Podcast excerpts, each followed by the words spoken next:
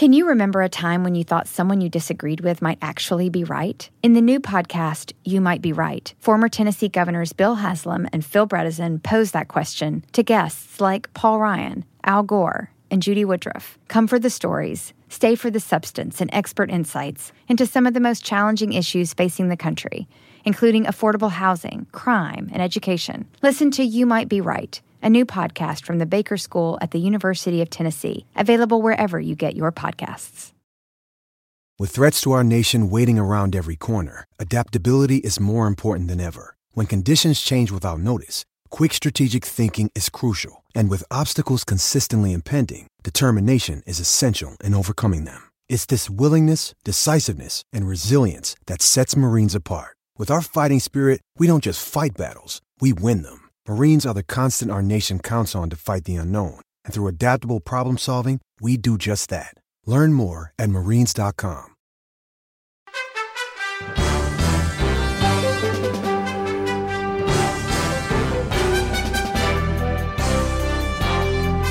Hola, ¿cómo estás? Soy Fernando Espuelas. Muy buenas tardes. Gracias por acompañarme.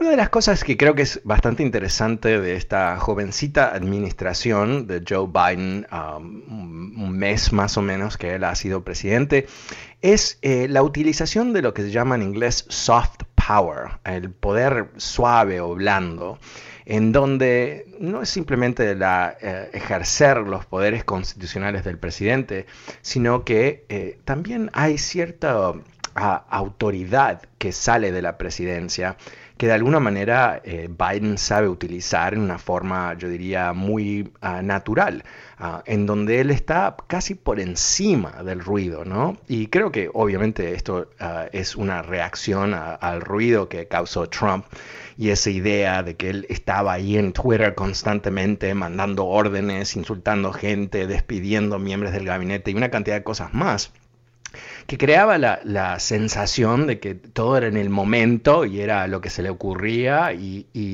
yo creo que eso, eh, por supuesto, cansó a mucha gente, pero también les quitó autoridad, ah, no poder, pero autoridad, o sea que las cosas que él hacía se convirtieron de alguna manera en caprichos para mucha gente, no respetable, obviamente muchas malas decisiones, pero definitivamente él ah, perdió eh, mucha de la magia de la presidencia. Y yo recuerdo que cuando él, cuando Trump entra en la Casa Blanca, una de las primeras cosas que hace, que a mí me, fascinó, es eh, decoró eh, la, oficina presidencial, the Oval Office, con banderas de, los diferentes, las diferentes ramas de las Fuerzas Armadas. Y los presidentes no hacen eso normalmente, eso es para ceremonias y todo el resto, pero él, que como tú sabes, ¿no? esquivó a su deber durante la guerra de Vietnam, cuando el papá paga a un inquilino de él que era doctor firmar papelitos diciendo que él tiene un problema en los pies, un invento, ¿no? Eh, para que él no tendría que ir a Vietnam, ah, porque él era rico y podía pagar eh, para básicamente comprarle a un doctor ah, el permiso de no ir a la guerra. Y entonces eh, yo creo que esa debilidad que él sentía, ¿no? La, trató de, de rellenarla con la utilización de símbolos que le quedaban grandes, porque si tú esquivaste la guerra de esa manera, eh, obviamente no tienes mucha credibilidad a ese punto y no vas a ganar credibilidad con las banderitas, sino a través de tus acciones. Y recuerdo muy bien cuando él se rehusaba a ir a Irak ¿no? o, a Afganistán, como iban todos los presidentes, ah, porque tenía miedo, ¿no? Eventualmente fue, estuvo ahí dos horas y se fue inmediatamente, lo mantuvieron en una burbujita, no conoció más que unos soldados y se fue. Pero en fin, el contraste con Biden yo creo que es bastante importante. Eh, primero, han quitado las banderas, que me pareció fascinante, ¿no? Porque Biden tiene perfil militar, aunque él no fue militar, por su familia, por su hijo que fue militar.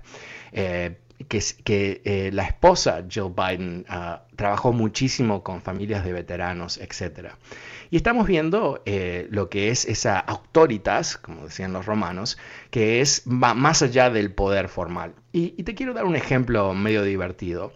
Este fin de semana se publica un video del CDC. Ah, el CDC, por supuesto, es la organización federal ah, que atiende las infecciones, las, enfermedades, eh, está ah, en la punta de lanza de tratar de resolver la pandemia. Y era un video que, de, la doctora Joe Biden en la Casa Blanca, no sé dónde exactamente en la Casa Blanca, pero con los dos perros. Champ y Major, que son dos pastores alemanes muy lindos. Y hace algún tipo de comentario diciendo que el amor de un perro es muy lindo y todo eso, pero que, da vuelta el mensaje y dice, por eso hay que ponerse una mascarilla, ¿no? Para, para, para aquellos que amamos, para estar para aquellos que amamos. Me encantó Primero porque me encantan los perros. Ah, segundo porque es muy significativo ah, que haya perros en la Casa Blanca después de que Trump no quisiera, no le gustan los perros, ¿no? Que para, aquellos que nos, para estadounidenses, ¿no? Que estamos todos locos con nuestras mascotas, tener un presidente que odia a animalitos, obviamente es un mensaje en sí mismo. Y aquí está el otro mensaje, a los perritos en la Casa Blanca y la esposa del presidente dando un mensaje muy cálido, conectado al amor.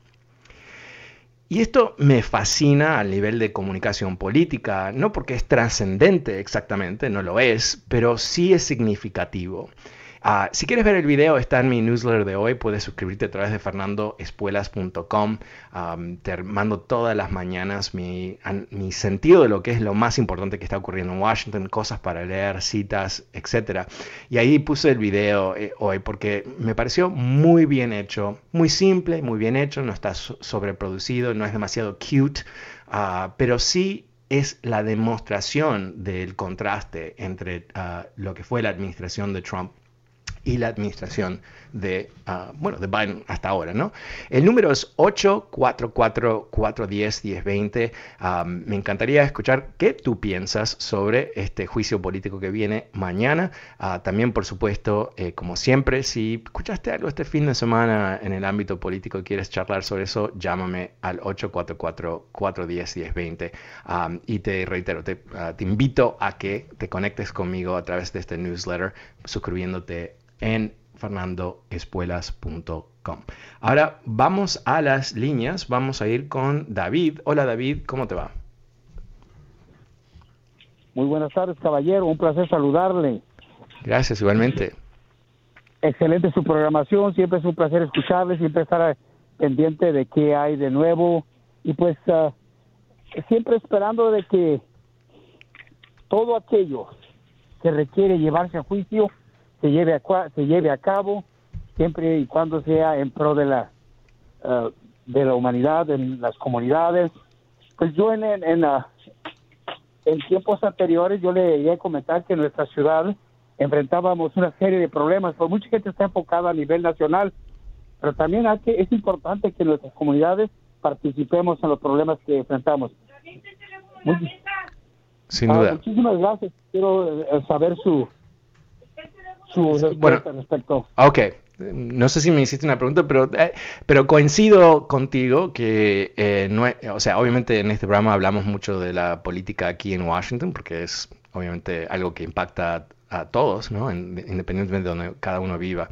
Pero sobre, sobre el tema, eh, yo, yo soy muy consciente, creo que te refieres a problemas en Los Ángeles, soy muy consciente que hay problemas muy serios de gestión del gobierno en California, a nivel estatal, pero ciertamente inclusive mucho más al nivel local. Donde tú vives, el municipio, la ciudad, el pueblo, donde sea, el condado, eh, impacta directamente qué es lo que está pasando en tu entorno. Yo creo que los políticos en particular del sur de California, eh, el área de Los Ángeles más precisamente, están acostumbrados a ser electos y reelectos casi automáticamente. Primero porque ellos han creado el sistema político de tal manera que hay tantas elecciones tan frecuentemente, ¿no? Que es, difícil engancharte exactamente quién es quién y, quién, quién es responsable de qué trabajo. Eh, siempre cuando los políticos tienen demasiado poder, como es el caso de California, yo pienso, eh, ¿qué hacen? Crean más trabajo para ellos mismos, ¿no? Eh, crean más posiciones, más ah, paneles, más ah, boards, todo el resto. Ah, pero todo el sistema ese depende en que la gente esté despistada, que no preste atención a su entorno, que no mantenga control de los políticos. Y, a cierto nivel yo creo que, hay muchos votantes que esperan que las cosas van a funcionar así, sí o sí, ¿no? que es casi automático.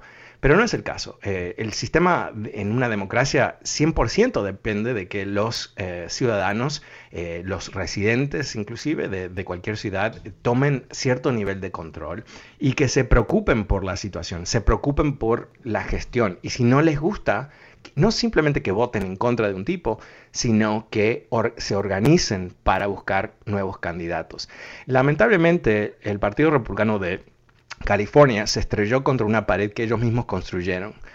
Eh, eh, la proposición 187, eh, Pete Wilson, el intento de hostigar a inmigrantes indocumentados, atacar a los latinos, eso fue una respuesta del Partido Republicano a lo que era el movimiento tan importante demográfico, el crecimiento del voto latino, donde ellos se dieron cuenta que iba a ser difícil ganar elecciones En el futuro, al menos que, cambiasen su actitud, pero no la cambiaron ah, para las buenas, la cambiaron para las malas, ¿no? Ah, se pusieron más hostiles a nosotros, no, no más amigables.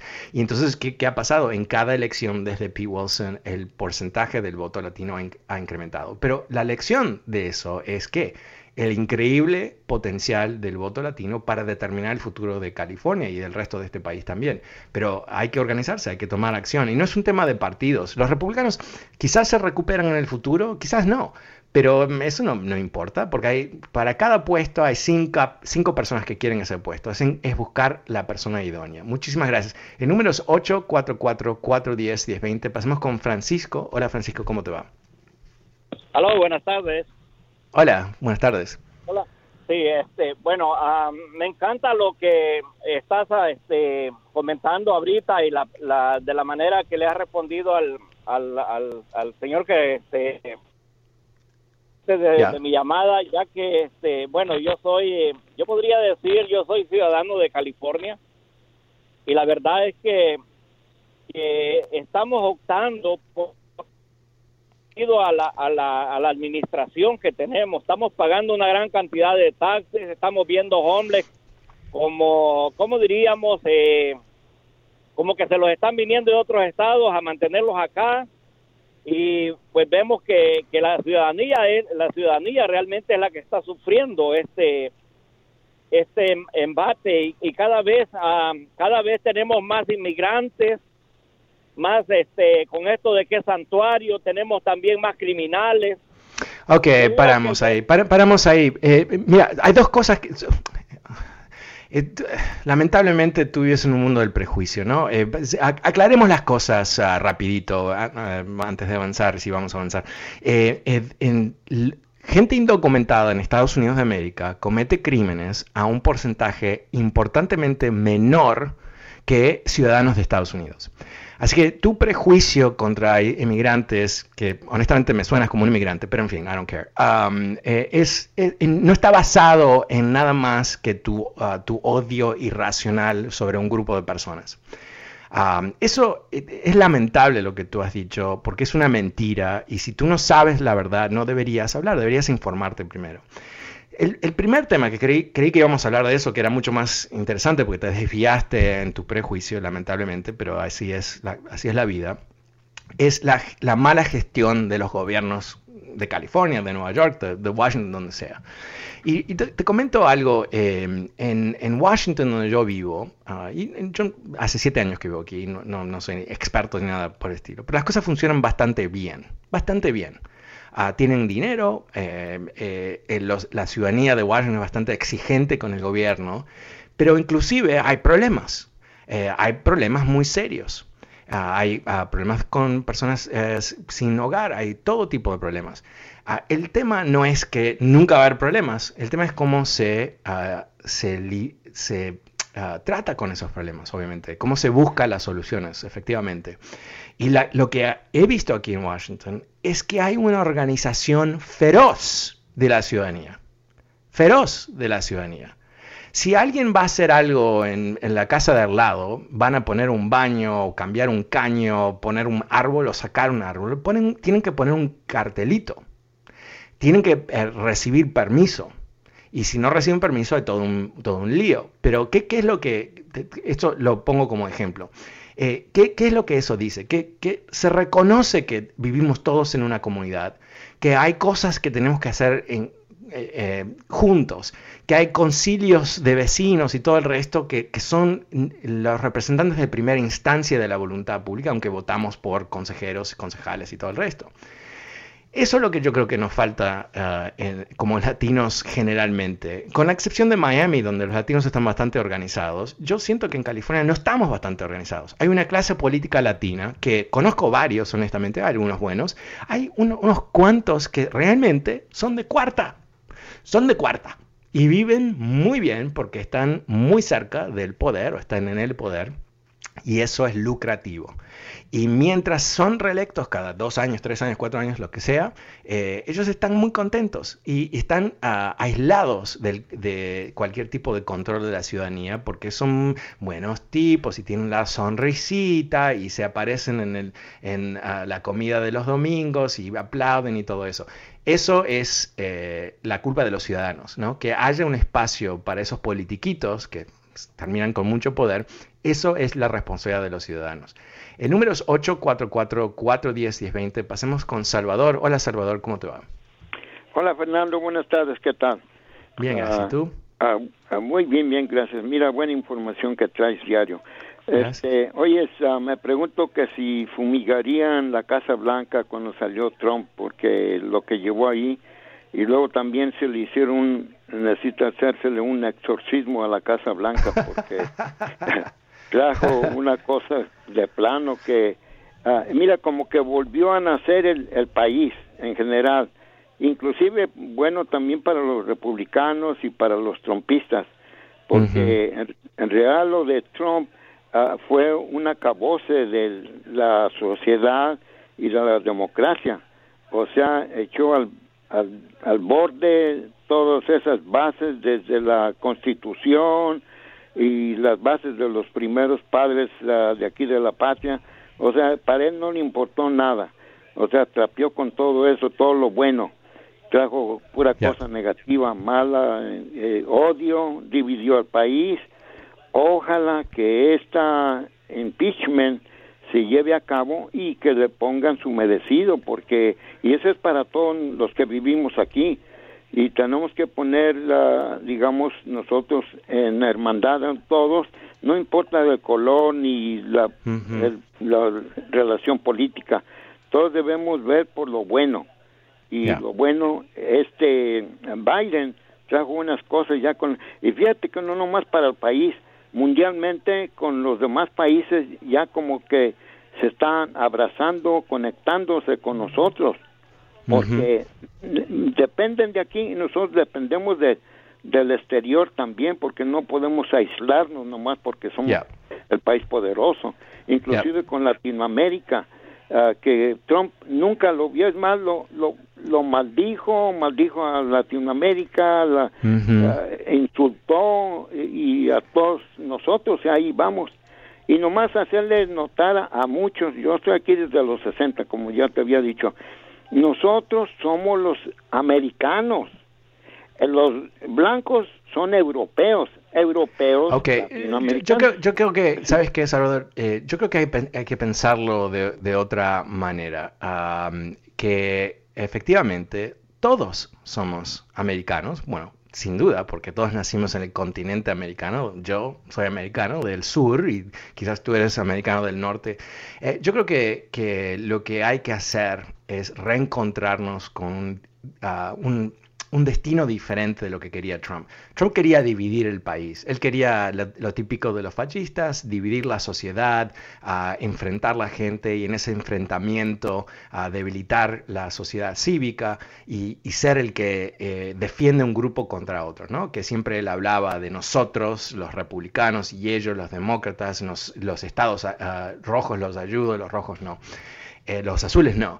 Eh, hay que pensarlo de otra manera, hay que pensarlo como un país que ha sido desde el comienzo ah, multicultural, multirracial, en donde tenemos un proyecto en común, aunque tenemos diferentes puntos de vista, diferentes experiencias. Uh, Martin Luther King Jr. dijo algo, él lo dijo mejor que yo lo voy a decir sin duda, es que todos vinimos en diferentes barcos, pero ahora estamos en el mismo barco, ¿no? Ah, o sea que todos ah, ah, llegamos, nuestros familiares, nuestros antepasados llegaron a este país de diferentes maneras por diferentes razones, pero ahora estamos todos aquí. Y en vez de dividir el país, lo que tenemos que hacer es buscar qué es que nos una, cómo podemos lograr superar esta situación tan fea que hemos vivido en los últimos cuatro años. Muchas gracias. Eh, pasemos con José. Hola José, buenas tardes, ¿cómo te va? Aló José. José. ¿Me escuchas José? Hola José, buenas tardes, ¿cómo te va? Sí, buenas tardes. Te quería opinar este, acerca de, de lo bueno y lo malo pues que está pasando, pero hay que hay que darle las oportunidades a todos. Todo presidente va a tener cosas buenas y cosas malas. Ajá. ¿A qué te refieres? ¿A Biden? No, lo da todo en la historia. Trump, Biden. O sea, todos van a tener, unos van a ser mejores, otros van a tener cosas mejores y otros bueno, ojalá, ¿no? Ojalá que Biden sea eh, un buen presidente y no un pésimo presidente como Trump. Ah, no entiendo tu punto, o sea... No, no, sí, o sea, me refiero que, que, siempre un presidente va a ser, va a dejar mejores, como quien dice, escuela y mejor educación o mejores economía, vivienda, como no todos van a decir igual. Lo otro, lo otro que quería decir como de lo de, lo de de la, de la como los homeless que hay, que hay en, en todo California. Como en Los Ángeles hay demasiados homeless. Ya. Esto es como, lo, como los... Como los ¿Cuál es tu punto? Aterriza el punto. sí, el, punto es que deberían de, de, de, dar más tiempo o de, de darle más ayuda o no sé de qué forma para para parar esa cosa porque es demasiado. Ya, ya. Bueno, es que, es que hay, se interponen diferentes ah, derechos, ¿no? O sea, em, se reconoce que la persona en la calle tiene derechos de cualquier ciudadano.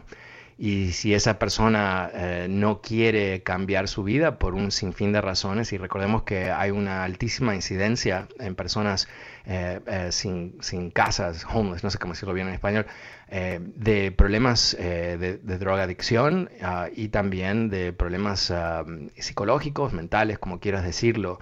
O sea que son personas muy vulnerables por definición y en muchos casos eh, no tienen la capacidad de tomar decisiones de una forma coherente. Así que no, no, hago excusas porque no, no yo honestamente a mí me parece que es a cierto nivel como ignorante que soy sobre el tema, me parece, ¿cómo no podemos resolver esto? ¿Por qué no construimos lugares para que esta gente pueda vivir. No lo entiendo.